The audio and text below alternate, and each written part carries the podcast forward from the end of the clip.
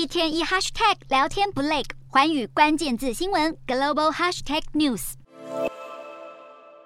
卡达取得2022年世足杯主办权，成为第一个主办世足赛的中东国家。不过，身为穆斯林国家的卡达，早就因为禁止场馆卖酒以及强硬的反女权、反多元性别族群权益而引发不少批评声浪。然而，赛事开踢后，卡达不但没有对西方球队妥协，态度反而转得更为强硬，警告球员要是在场上佩戴象征支持多元性别权益的 One Love 彩虹臂章，一律出示黄牌惩罚。尽管在记者会上谴责 FIFA 这项藐视人权的决定令人感到失望，英格兰、威尔斯、比利时、丹麦、德国、荷兰以及瑞士七个欧洲国家队还是声明表态将会遵守规定，放弃佩戴彩虹臂章出赛。卡达劣迹斑斑的人权记录不但损及自身名誉，还牵连到英格兰足球传奇金童贝克汉。贝克汉去年与卡达签署一份价值一点五亿英镑（约新台币五十五亿元）的合约，同时兼任世足赛代言人与卡达形象大使，并为卡达拍摄旅游形象广告。贝克汉为卡达宣传，震怒大批西方球迷。还有一名英国喜剧演员莱希特对贝克汉表示，要是他终结与卡达的合约，自己就会捐赠一万英镑给多元性别慈善机构。对此，贝克汉最后。并没有给予回应。莱希特于是，在二十日发布一段自己身着彩虹装，把一万英镑纸钞推进碎木机的影片，象征贝克汉的同志偶像身份也跟着一起被粉碎。不过，莱希特又在隔天改口称，当时并没有真的粉碎一万英镑，而是把这笔钱全数捐给慈善机构，希望能唤醒更多人的挺同意识。